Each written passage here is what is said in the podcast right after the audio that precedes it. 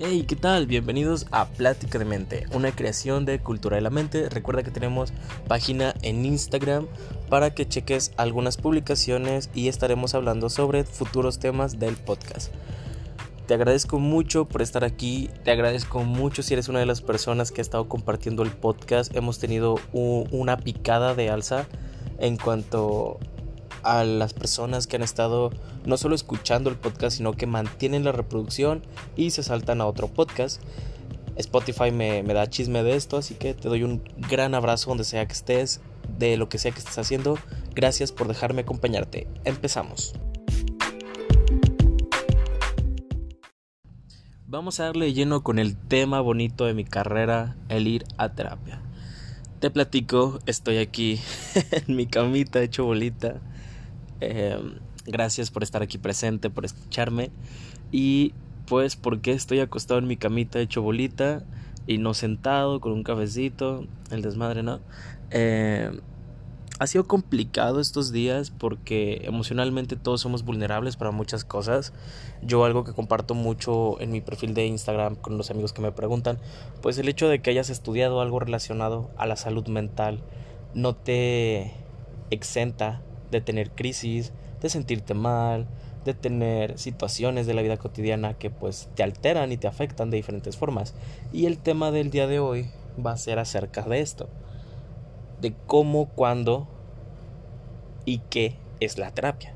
Cuándo ir a terapia, por qué ir a terapia, qué se siente ir a terapia, cómo funciona el proceso de la terapia.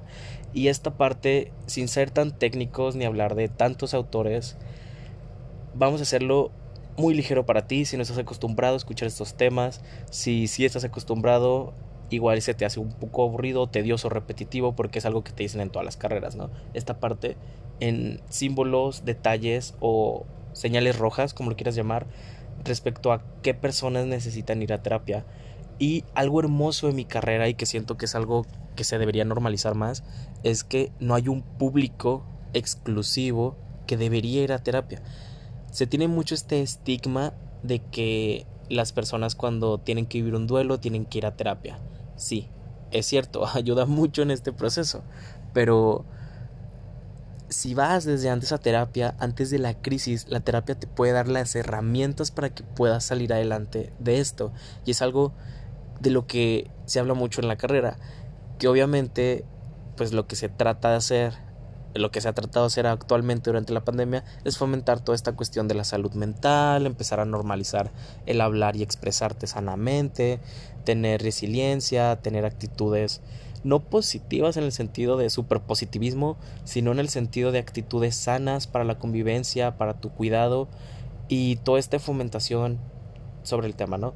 Entonces, sí, es algo muy importante, pero, como les digo, cuando estás en las clases y vemos las, las condiciones en las que pueden llegar los pacientes, es raro que el paciente llegue sano entre comillas, sano en el sentido de que no viene por una crisis, por una separación, por un duelo, no, o sea, viene porque quiere aprender sobre él mismo y a desarrollarse, desarrollar esas habilidades que les comento para sobrevivir a la vida diaria. Y no, te llegan ya en crisis cuando tienen un brote, cuando ya han tenido un intento, una autolesión, cuando ya han tenido agresiones hacia las demás personas, cuando ya están al borde de todo esto. Y es que está bien el ir a terapia, está bien el pedir ayuda, pero también estaría mucho mejor y sería excelente que las personas fueran para saber cómo evitar estas situaciones, cómo no tener que llegar rotos a la terapia, porque obviamente es un proceso largo y es algo que se acostumbra mucho, hablar de que es un proceso tedioso y que suele ser de meses para que la persona pueda ver un cambio completamente funcional en su vida. Obviamente desde la primera vez que vas a terapia hay personas que se sienten libres y se sienten súper conectados con sus terapeutas y empiezan a realizar cambios en su vida cotidiana. Y hay personas que no, que se tardan años en poder soltar la cosa la razón, el problema por el cual iban inicialmente, o incluso tú vas, esto viene en, el, en la historia clínica del psicólogo, en tu expediente, que llegas y das la razón por la que vas a terapia.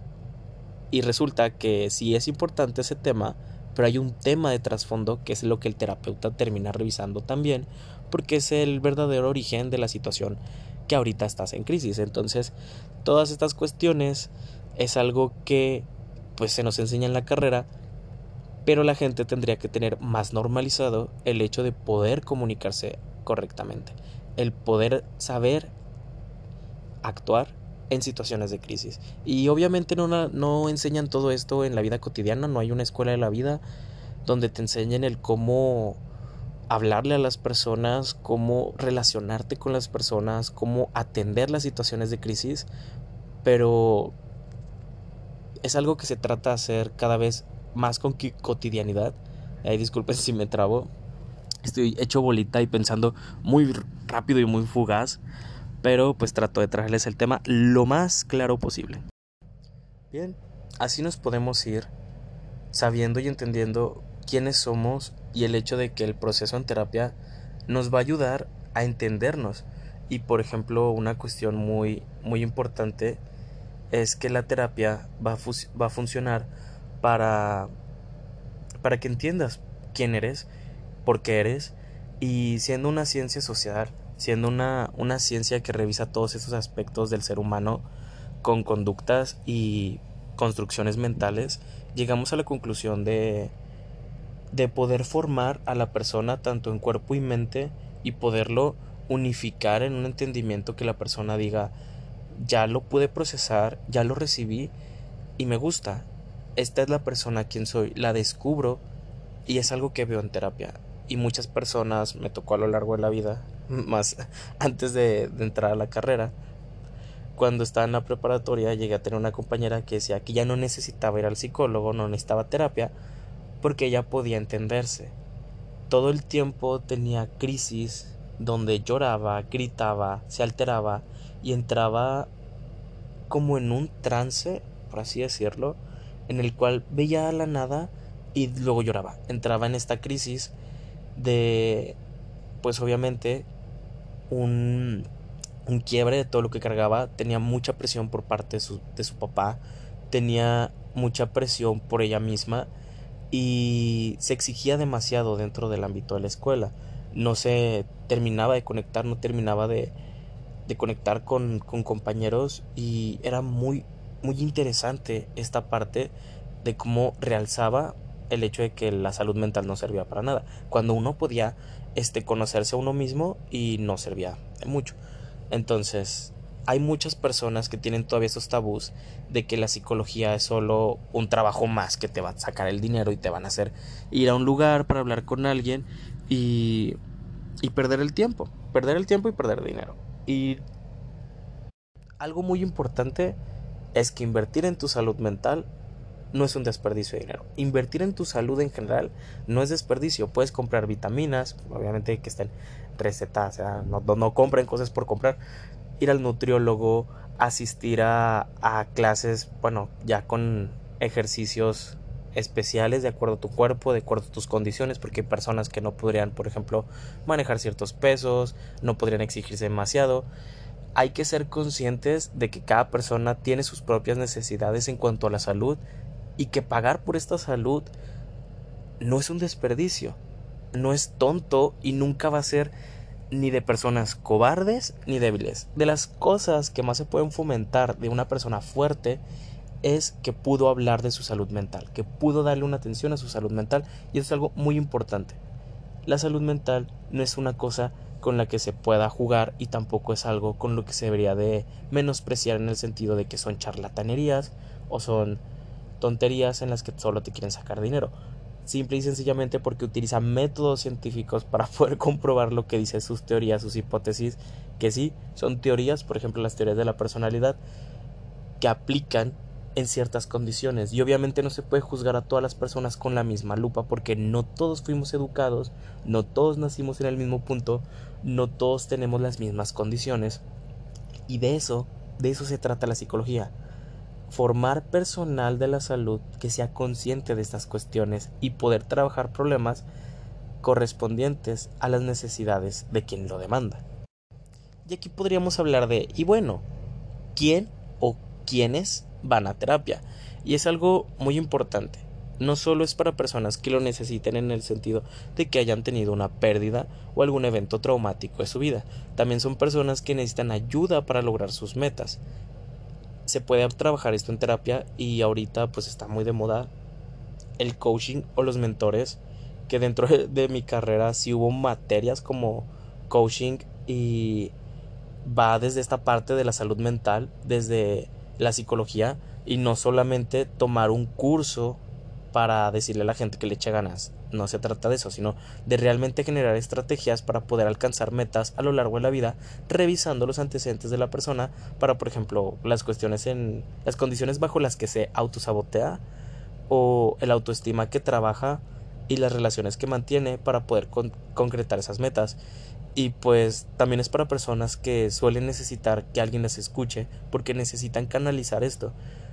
Habíamos hablado antes en el podcast de la arteterapia y la arteterapia grupal suele ser una canalización muy buena para las personas que necesitan fortalecer sus relaciones y poder canalizar todo esto que sienten de que sea muy pesado o simplemente por socializar. Es algo muy importante y que la terapia fomenta mucho.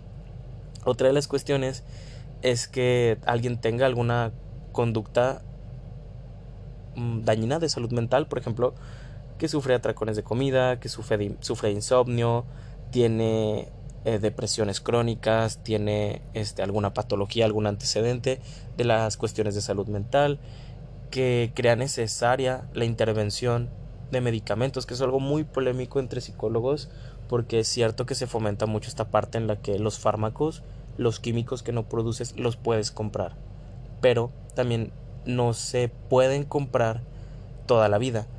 Hay cuestiones en las que dices, puedo recetarle a un paciente antidepresivos, pero ¿dónde está la terapia? ¿Dónde está el proceso terapéutico? Porque las condiciones en las que está son un síntoma de todo lo que está viviendo. Entonces, hay que atacar el problema de raíz y no simplemente suprimirlo con un medicamento. De eso se trata también la terapia. Hay que hacer trabajos interdisciplinarios, multidisciplinarios, para que el proceso de las personas pueda ser lo más completo posible. ¿A qué me refiero con multidisciplinarios? Agregando disciplinas como lo son la nutrición, la medicina, incluyendo a psicólogos, psiquiatras, eh, pediatras en caso que hubiera niños, nutriólogos, incluso fisioterapeutas se llegan a agregar a estas cuestiones de la terapia y esto es muy importante y hablando del área interdisciplinaria nos referimos a psicólogos que manejen diferentes áreas porque obviamente una situación de una persona se puede trabajar desde varios aspectos de la psicología pero cada aspecto de la psicología cada ramita cada especialidad tiene su propia técnica y su enfoque para poder trabajar los problemas que demandan los pacientes o los clientes. Uno de los problemas también muy frecuentes ya en la terapia familiar y de pareja pues son las cuestiones de las separaciones, de la planeación familiar, personas que necesitan conectar con otras personas que llegan con cuestiones como sentirse antisociales, sentirse sin relaciones significativas, sin sentido en las vidas, con excesos de trabajo, ataques de estrés, de ansiedad, de pánico y pues son solo unas cositas por mencionarlo. Yéndonos ya hacia la parte de la familia y la terapia, que ahorita hice una pequeña pausa porque necesitaba respirar, les, les comento que estoy ahorita en mi camita, yo estoy pasando ahorita por un proceso en el cual me siento decaído, me siento apático, no he tenido la posibilidad actual de, de poder asistir a terapia por mis horarios. Y un psicólogo, hay, hay, muchos mitos al respecto y por ejemplo uno de esos es de que el psicólogo tiene que ir al psicólogo, entonces también está mal. No es que el psicólogo esté mal. El psicólogo necesita ir a terapia para poder trabajar más cosas sobre él. Las personas se actualizan todo el tiempo y así como tú deberías ir a terapia, él también debe ir a terapia porque el terapeuta con el que vayas a trabajar también es un ser humano, solo que tiene más tiempo trabajando con estas cuestiones que tú deberías trabajar o que tú necesitas trabajar. Entonces, el psicólogo va a su propio terapeuta, trabaja tanto cosas que ve de sus revisiones de casos, por ejemplo, el psicólogo tiene de sus casos que trabaja, tiene que revisarlos con otro profesional de la salud para poder revisar si se está llevando a acuerdo un procedimiento, si se pueden aplicar otras técnicas, qué giro se le podría dar para que sea mucho más fuerte el proceso que estés viviendo. Es como no pedirle un consejo a otro colega, sino que varios colegas puedan revisar un caso y te puedan ofrecer un mejor servicio. Esta parte también va en que el psicólogo va a su terapia porque también tiene su propia vida personal y tiene que lidiar con sus cosas que son todo de todos los días. Sí tiene técnicas y sí sabemos, por ejemplo, que no debemos dejar que una pareja nos violente, que la familia nos chantajee, que tenemos que tener metas y objetivos para poder sobrevivir a la vida, que tenemos que tener una actitud para sobrevivir a la cotidianidad. Y a pesar de saber estas cosas, por ejemplo, las personas que se quedan con parejas violentas, que saben que está mal que su pareja los violente y se quedan ahí, necesitan externarlo, externarlo con alguien y poder trabajar al respecto. Entonces, son cuestiones que se trabajan no de día a día, porque obviamente también es muy cansado estar pensando en estos procesos todo el tiempo, por eso también el psicólogo necesita sus pausas, sus descansos en su propio proceso terapéutico, revisando qué aspectos de su paciente le llegaron a pesar. Existe mucho esta parte en la que el, el terapeuta tiene que tener una empatía, porque es de lo primordial, la conexión con el, con el paciente es algo de las cosas más importantes de la terapia que a fin de cuentas el paciente o el cliente como le quieran llamar se desnuda enfrente del terapeuta, se externa, no, no, no literal, o sea, lo del desnudo, sino que se externa, saca todo lo que lleva, todo su sufrimiento, el dolor, sus pensamientos, y el psicólogo es quien lo recibe y debe ser algo no recíproco porque el psicólogo no te va a regresar nada de él, no te debería externar nada de él, no es ético, pero saber que donde estés aventando todo tu contenido, la persona va a hacer un buen uso de toda esa información y te va a ayudar en tu proceso.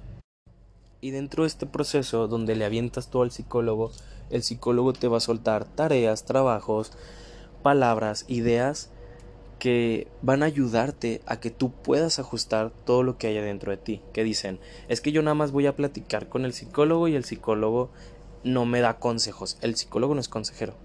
El psicólogo es una persona que te acompaña en ese proceso. Que muchos dicen de que para qué voy a darle 200, 500, 400 pesos a una persona que solo me va a escuchar y que me va a dar la razón. No, el psicólogo no te da la razón y tampoco te desmiente. El psicólogo bueno, eso es mentir, o sea, no te lleva a la contraria. El psicólogo le vas a decir un comentario de tu vida cotidiana y te va a cuestionar al respecto, te va a hacer las preguntas correctas que tú necesitas para poder solucionar eso. Si no conoces algo, te lo va a hacer de tu conocimiento. Si tú tienes un criterio, en el caso, por ejemplo, de las mamás que llegan diciéndole al psicólogo que es que arregle a mi hijo porque es homosexual, es pecador, está, está enfermo. De señora, ok, vamos a aclarar puntos Vamos a desmitificar todo eso que usted conoce y darle una nueva información que pueda usar para tener una vida más sana. Si el paciente no lo quiere, no lo va a recibir, se va a retirar y ahí termina el proceso que había comenzado con ese terapeuta. Y en el momento en que el cliente lo vuelva a necesitar, va a volver. Y si no lo quiere, no lo va a buscar. El psicólogo no te va a perseguir todos los días de que, oye, ya vi tu publicación en Facebook de que ya volviste a tu relación que tú defines tóxica y que yo digo que es violenta. Entonces, ¿qué onda? No te va a estar persiguiendo, no te va a estar acosando, él tiene su propia vida y obviamente si tú le comentas, ¿sabes qué? Yo publiqué esto en redes, no sé si lo viste, bueno, gracias por compartirlo en el proceso, es de mucha utilidad que tú seas honesto en el proceso de terapia porque no serviría de nada que tú digas mentiras en el proceso. Obviamente también hay personas que suelen mentir en los procesos terapéuticos y es parte de. El psicólogo lo analiza, lo revisa, pero al final, si tú te la vives de mentiras en la terapia, no te va a llevar a ningún lado. Durante la carrera me llegaron anécdotas de profesores como un psicólogo que llegó a ir con una terapeuta que era este, ya una terapeuta grande, la conocían por ser muy buena psicóloga. El psicólogo que, que había ido a terapia era relativamente joven y le platica que él era dentista cuando era psicólogo. Entonces la psicóloga lo revisa todo, sí, sí, ajá, ok. Y a mitad del proceso, digamos unos 3, 4 meses, el psicólogo le dice, es que yo todo este tiempo te mentí, soy psicólogo también. Y él esperaba que la psicóloga reaccionara de que, ¿qué? ¿Cómo he vivido engañar? Y le dice, ok. Y entonces se frustra mucho el paciente y le dice, es que tú deberías de saber, quería saber si eres una charlatana, una mentirosa y pues este a ver si te das cuenta de si yo era también psicólogo y la terapeuta le contestó que porque ella va a sacar suposiciones de lo que él hace de su vida personal. Ella está revisando de forma clínica su caso, está revisándolo, lo platica con colegas, porque ella va a tener que hacer una investigación ardua de quién es la persona. Ella está trabajando con lo que la persona le dice. Si ella si el paciente dice, "Ah, pues tengo novia." Yo no voy a buscar como psicólogo en redes sociales de que, ah, esta persona a ver si tiene pareja, si tiene señales de su relación. No. El, el terapeuta trabaja con lo que se habla ahí adentro. El terapeuta tiene que aprender a separar que cerrando la puerta del consultorio, entrando el paciente, es ahí. El paciente debe entender que entrando ahí es un proceso para él, donde él está haciendo una inversión, donde él está atendiendo sus problemas de salud mental, donde está adquiriendo herramientas, habilidades, donde está siendo consciente de quién es. Y no se trata de estar jugando con el terapeuta ni de estar jugando con la salud de uno mismo. Hasta ahí queda el caso. ya no tendría caso que les platicara de que si se fue no son cosas que, que funcionan en terapia, que pasan, y el terapeuta tiene que hacer algo al respecto. Tiene que llevar el caso, tiene que darle técnicas, herramientas, y la persona se descubre. Si tú te animas a ir a terapia, créeme que lo vas a valorar mucho, porque vas a ver cómo cambian las cosas. Si estás dispuesto a que esto suceda, sucederá. Hay personas, y a mí me da mucho miedo, los, los chicos que estudian la carrera de psicología, que dicen yo estudio la carrera para ayudar a la gente. Y es algo que no se hace. El psicólogo, que le aplauden mucho en algunas situaciones, de que sí, usted me ayudó a superarme y hacer las cosas, y de que no, yo te acompañé. Yo no te llevé a, a tu zona de confort y te saqué de ahí. Tú me platicaste, yo te escuché, hablamos al respecto y tú saliste. Tú eres quien logró eso. El terapeuta te acompaña, y está preparado profesionalmente y profesionalmente porque tiene una carrera y esperemos que su maestría, diplomados, etcétera, que lo forman para ser la persona que es. Entre más preparado el psicólogo, mejor es. Ciertamente, sí y no. El psicólogo puede prepararse con cursos, técnicas y herramientas y no tener la habilidad para comunicarlo. Puede tener la habilidad para comunicar la información y no tener las técnicas, ni la herramienta, ni la preparación para poder hacerlo. Eso es lo que nos lleva mucho a los charlatanes o decir que los psicólogos no sirven e incluso a mí me pasó una carrera personas que buscan psicólogos grandes, o sea, de 40 para arriba, de 50, que serían ya señor canoso, porque pues obviamente la edad refleja inteligencia o refleja experiencia, y eso es lo que yo necesito, un psicólogo experimentado para que me ayude en esto. Pues tampoco es cierto, no podemos casarnos con ninguna idea, porque suele pasar que hay psicólogos que tienen ideas muy cerradas en el sentido de que sí, pueden ayudar al paciente, sí le ofrecen herramientas, pero ellos también son seres humanos con criterio propio. El psicólogo no está neutral en todas las situaciones. Por ejemplo, yo en lo personal, lo que me tiene aquí acostadito en mi cama, es que una persona muy cercana que quiero está viviendo un proceso en el cual tiene crisis suicidas. Entonces, entre estas crisis, a mí me, me afecta en el sentido de que pues soy un ser humano y obviamente soy recíproco porque es una persona que yo estimo. Entonces, evidentemente me va a afectar. Yo en la vida profesional, al menos hasta yo tomar cursos y si me gustaría hacer una maestría al respecto, no, no trataría a nadie así. No, no trataría a nadie con una crisis o con intentos suicidas porque es algo que me pega mucho emocionalmente. Y hay psicólogos que saben cosas que les pueden pegar y aún así las trabajan. Y eso es muy dañino para el proceso del paciente. Son realidades que vivimos y no es que el psicólogo esté haciendo las cosas mal o que vayan con miedo a los terapeutas o que te dé miedo de ser ese terapeuta que va a arruinar la vida de una persona. No, hay que ser conscientes. El paciente es consciente de todo. Yo he sido paciente, yo soy paciente y también terapeuta voy a ser terapeuta clínico, infantil, de terapia de pareja, lo que sea. Voy a ser terapeuta y tengo que saber cuáles son mis límites porque también soy una persona tú tienes que conocer tus límites porque también eres una persona. Tú tienes que entender quién eres. En la terapia te vas a encontrar, vas a tener herramientas para poner límites, herramientas para tener resiliencia, para salir adelante, para poder enfrentar las situaciones pesadas de la vida. Esto es ir a terapia, eso es ir a terapia. Entonces, ¿qué más puedo aprender de la terapia? ¿Para qué sirve? Puedes identificar los comportamientos que te autosabotean, puedes entender por qué estás comiendo de más, por qué pasas a la cocina y te atascas, por qué dejaste el podcast, este es mensaje para mí, eh, porque dejé abandonado el podcast una semana. Somos personas que se actualizan todo el día, todos los días.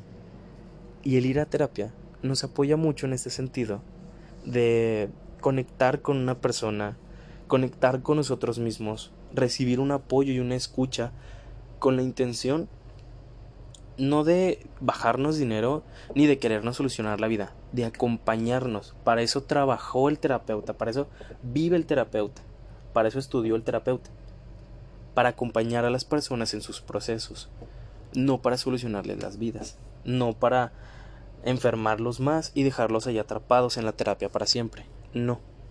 Obviamente ha habido casos de terapeutas, uno que resonó mucho, que abusan de sus pacientes, que llegan a agredirlos, que llegan a manipularlos y hay que tener cuidado con a quién vamos.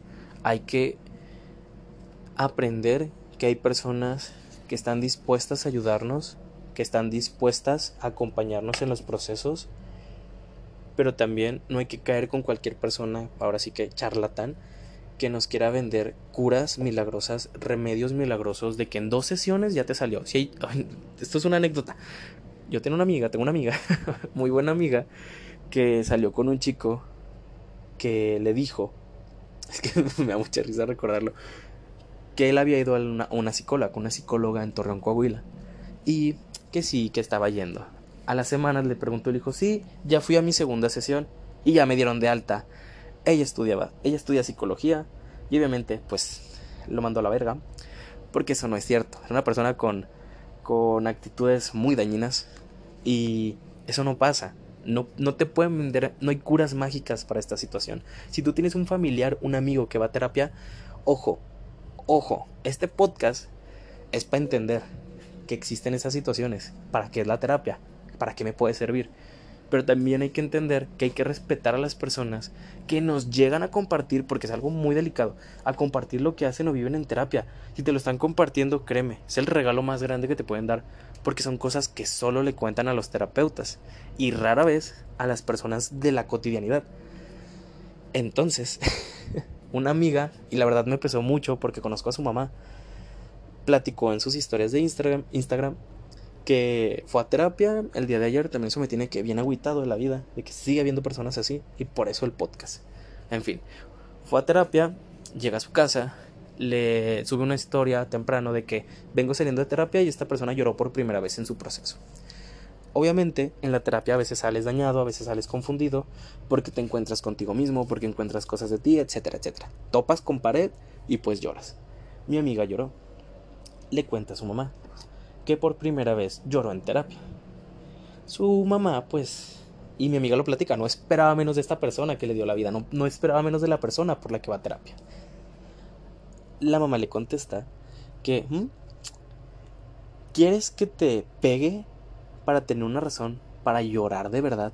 Ridícula. Y es como, aquí adentro, algo se, algo se rompió el Lotso. Por eso Lotso está acostadito hecho bolita en su cama. Esto fue lo que pasó. Mi amiga lo compartió. Dijo que no esperaba menos de la persona que pues suele ser dañina en su vida. Y hay que entender también de que en terapia aprendemos a poner límites, a entender a las personas. Y mi amiga ha trabajado mucho al respecto. Obviamente no es un trabajo de una semana, de dos semanas. Son procesos que llevan su tiempo y cada tiempo, perdón, cada persona lleva sus propios tiempos y tampoco hay que juzgarlos no hay que minimizar las razones por las que las personas van a terapia. No hay que minimizar el hecho de que una persona está atendiendo su salud mental. No es de que les vamos a regalar el premio Nobel ni nada, pero sí reconocerles el hecho de que están haciendo algo por su salud. Porque es un gran, es la mayor expresión de autorrespeto, de autocuidado, de autoconservación, el ir a salud mental. Y bueno, ¿qué aprendemos de lo que es la, la terapia, la psicoterapia, el psicoan... bueno, no el psicoanálisis, no, el, el proceso y la terapia de ir con un psicólogo? Pues bueno, son partes de la vida en la que te expones, te expresas con una persona y tienes aprendizajes de ti, aprendizajes del mundo que te rodea, evolución de ti, transformación por medio de la conciencia de lo que es ir a terapia, de lo que sucede ahí. Eso, eso es esto. Muchas gracias por haber escuchado el podcast. De antemano te agradezco mucho por dejarme compartirte esto, por haberlo escuchado, por llegar hasta aquí, porque la verdad estoy que bien agüitado. Son esos bajones que la gente tiene cotidiano y yo los comparto mucho en terapia y cuando fui a terapia como a los que 16 fue cuando me enteré de esto. Yo le estaba platicando a mi psicóloga, anécdota final, y me comentó, digo mucho y me comentó que que sí, que ella también había tenido hace poquito un bajón porque había perdido no sé qué, unos boletos para una película, creo, creo que algo así era, había perdido algo físico que había comprado reciente. Y me acuerdo que estábamos hablando de películas. Entonces, me quedó muy marcado el hecho de que me decía que por qué me culpaba a mí de sentirme mal. Y le decía, pues es que algo estoy haciendo mal. Y me dijo, no, a veces la vida está mal. Y no puedes controlar esas cosas. Tú podrías controlar el hecho de que llueva o que se nuble o que salga el sol. Y le dije, no, no puedo controlar nada de eso. Y me dijo, las emociones que salen de una forma inesperada suelen ser como el clima. No las esperas. Se pueden predecir, obviamente, como el clima. Si va a llover, se nubla con tiempo, hay precipitación, los vientos, etc. En la vida, pudiste haber visto un perrito que lo atropellaron, se te pudo haber caído dinero, te pudieron haber robado, se te pudo haber caído tu comida, pudiste haber roto algo que querías, pudiste haber escrito mal una palabra en un trabajo que estabas haciendo. Y dos, tres días después, esos pequeños acontecimientos te abordaron y tuviste ese pequeño, esa pequeña recaída. Es lo que me pasa ahorita. Si te pasa a ti, te lo comparto, es algo muy normal. Yo lo aprendí en terapia. Te lo comparto, es algo que, que aprendiste en este podcast. Que a veces son pequeñas situaciones que se acumulan y nos hacen sentir mal. Pueden parecer insignificantes, pero como bolita de nieve en montaña, se va haciendo grande y grande y obviamente hay un punto en el que es visible. Así son las emociones. Obviamente, no sé en este punto qué es lo que me tiene así enteramente. Tengo identificadas un par de cosillas, pero hasta el momento trabajaremos en eso. Te mando un saludote, te repito, muchas gracias por llegar aquí. Tenemos el podcast, tenemos las, las publicaciones en, en Instagram, te lo agradezco. Y te pido una disculpa si me trabé en el podcast y dijo mucho la palabra y ando hasta con la voz como que se me quiere quebrar y ni siquiera tengo idea por qué pero trabajaré en ello. Te lo agradezco, nos vemos para la otra.